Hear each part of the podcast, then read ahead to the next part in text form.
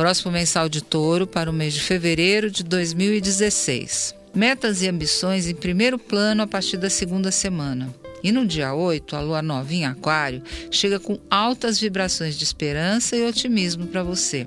Momento certíssimo de jogar os dados do destino a seu favor nas áreas em que deseja crescer, ser visto e respeitado. Incorpore linguagens novas e mensagens pioneiras e diferentes do comum em sua nova roupagem para o mundo também. O resultado será tão poderoso quanto for seu esforço para ser notado e alcançar a realização de um sonho. Capriche numa postura racional, amigável, pacífica e distanciada. Deixe as paixões de lado, pois neste momento elas agiriam contra suas metas. O Sol em Peixes favorece ainda mais os seus propósitos de vida a partir do dia 19. Com esse trânsito, a vida social e o planejamento de futuro se tornam focos mais animadores.